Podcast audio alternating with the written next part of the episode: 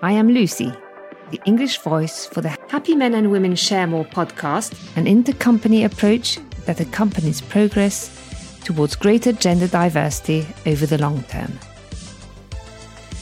How psychological safety informs action to promote gender equality.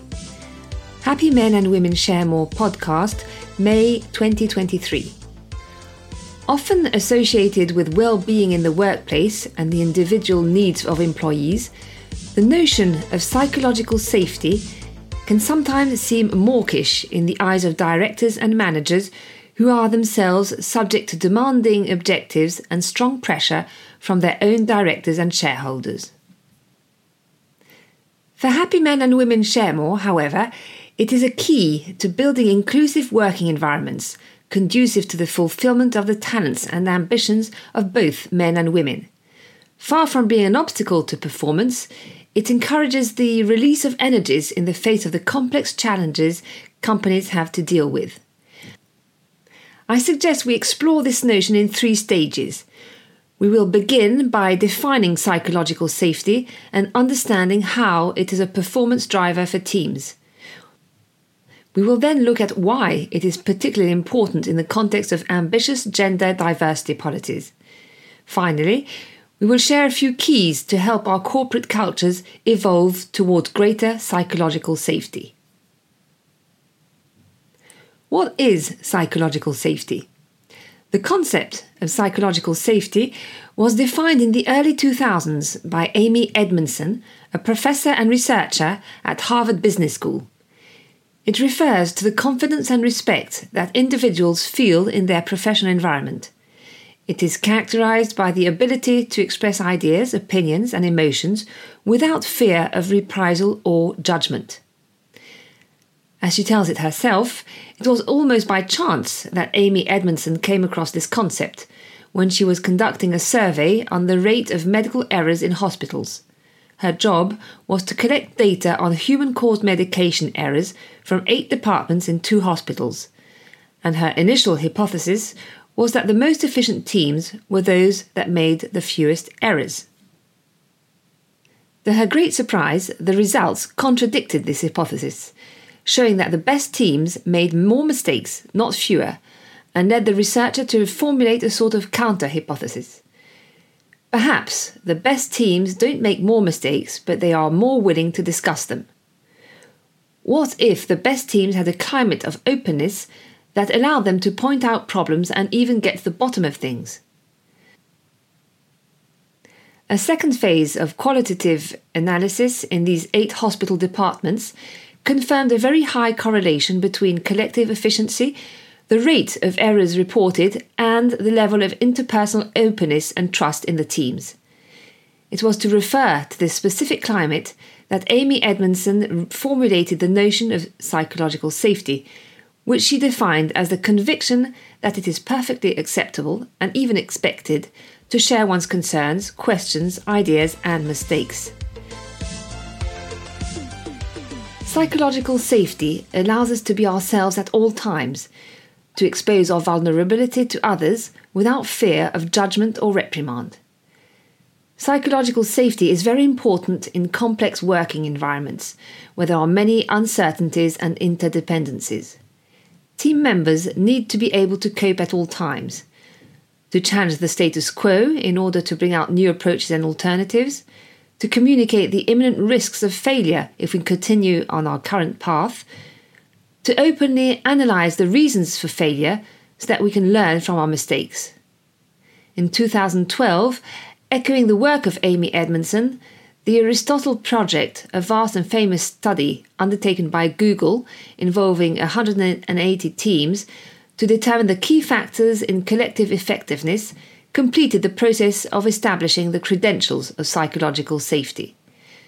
For Google researchers, Psychological safety has emerged as the most important factor in team effectiveness, with two characteristic elements the equitable distribution of speaking time between team members and the ability to empathize and perceive what team members are feeling. Psychological safety even seems to be the primary foundation on which the other ingredients of collective effectiveness are built, namely, in descending order, reliability, clarity of organisation, meaning of work, recognition of the impact of one's work. Patricia Riddell, professor of applied neuroscience at Reading University, has made a special study of the impact of psychological safety on creativity and innovation. I quote from an Oxford Group article published in April 2018. Certain areas of the brain, notably the amygdala and cingulate cortex, allow us to remain alert to physical dangers.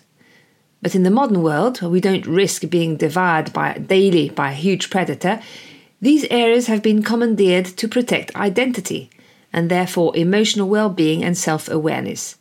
In other words, these are the same areas of the brain that ensure our physical safety and our psychological safety. So we understand that when you don't feel safe, you waste a lot of energy trying to protect your identity at work.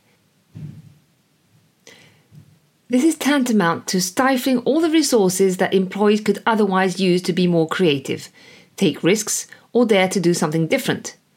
If we unblock this break, we find that productivity increases good ideas flow and creativity is unleashed. Well being in the workplace, fluidity of operations, innovation, and creativity. Psychological safety seems to be a key to ensuring that teams perform at their best. How does psychological safety specifically address the issue of gender equality? There is no fundamental difference between men and women when it comes to psychological safety. Both sexes need a working environment where they can express their ideas and opinions without fear of reprisal, where they can take risks, and where they feel safe to ask questions and seek help. However, an environment marked by psychological safety can potentially have a specific impact on women's quality of life at work and on their career development for three reasons. First of all, in a very pragmatic way, they will be able to express some of their needs more easily in relation to their family and private life issues, which statistically impact them more than men.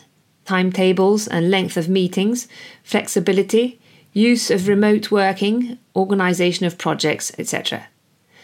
On the other hand, women are more likely to feel social and cultural pressures that can affect their self confidence and their ability to express themselves freely. A manager who is aware of the phenomenon of self censorship, which affects women more than men, will be keen to create the conditions for a trusting, long term dialogue on the professional development of his or her female colleagues and to interpret in a constructive way any expression of obstacles to progress. A manager who is aware of the implicit norms of presence and availability which can make a female employee who is the mother of young children feel guilty, will be keen to play down the subject, and why not, to display a degree of personal freedom with regard to his or her own family issues. Another example, the fairness of speaking time mentioned earlier in the context of Google's Aristotle project, is a factual response to the reality that speaking time is sometimes monopolized by a few, often to the detriment of women. Finally, women may also be more likely to experience discriminatory or sexist behaviour in the workplace, which can affect their psychological safety. Here, too, vigilance, education, and the systematic reframing of sexist behaviour are key to creating an inclusive and respectful working environment for all employees. This diversion into gender diversity illustrates the need to move towards new managerial positions in order to provide the day to day psychological security that is a prerequisite for the development of all talents, both male and female, and more broadly, of all diversities. But I don't want to stop there, because there is an apparent gap between these new expectations of psychological safety and the day to day concerns of decision makers. How do you accept these changes when you yourself, as a director or manager, are subject to the pressure of objectives that generate a form of insecurity. How can I avoid being afraid of relaxing my demands? If I make people feel too secure, don't I risk taking away their sense of responsibility and demotivating them? For Amy Edmondson, this is not a compromise. Safety and responsibility are two different dimensions that need to be held together. When she talks about the psychological safety, she's essentially talking about releasing the pressure in the engine. She's not talking about the fuel in the engine.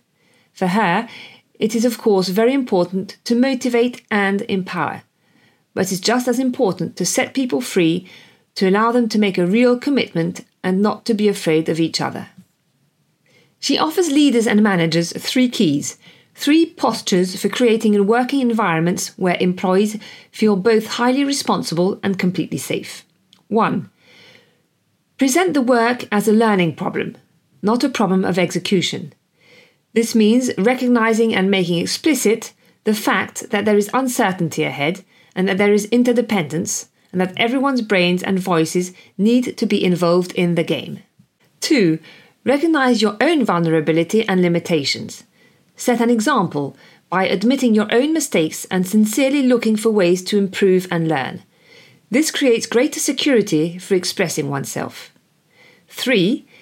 Set an example of curiosity, Ask lots of questions, try to understand. This creates a natural space for expression for everyone.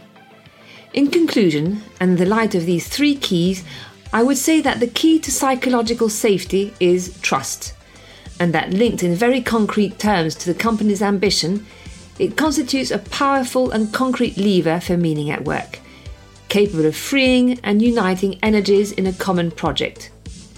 This trust is a prerequisite for progress in gender equality, and it requires us to overcome ingrained representations that all too often associate performance with stress, trust with presence, motivation with availability, commitment with submission, or power with control. Happy Men and Women Share More is supporting this gentle revolution by giving people at all levels of the company the desire and the power to take action. Discover our resources and methods on our website happymenandwomensharemore.com.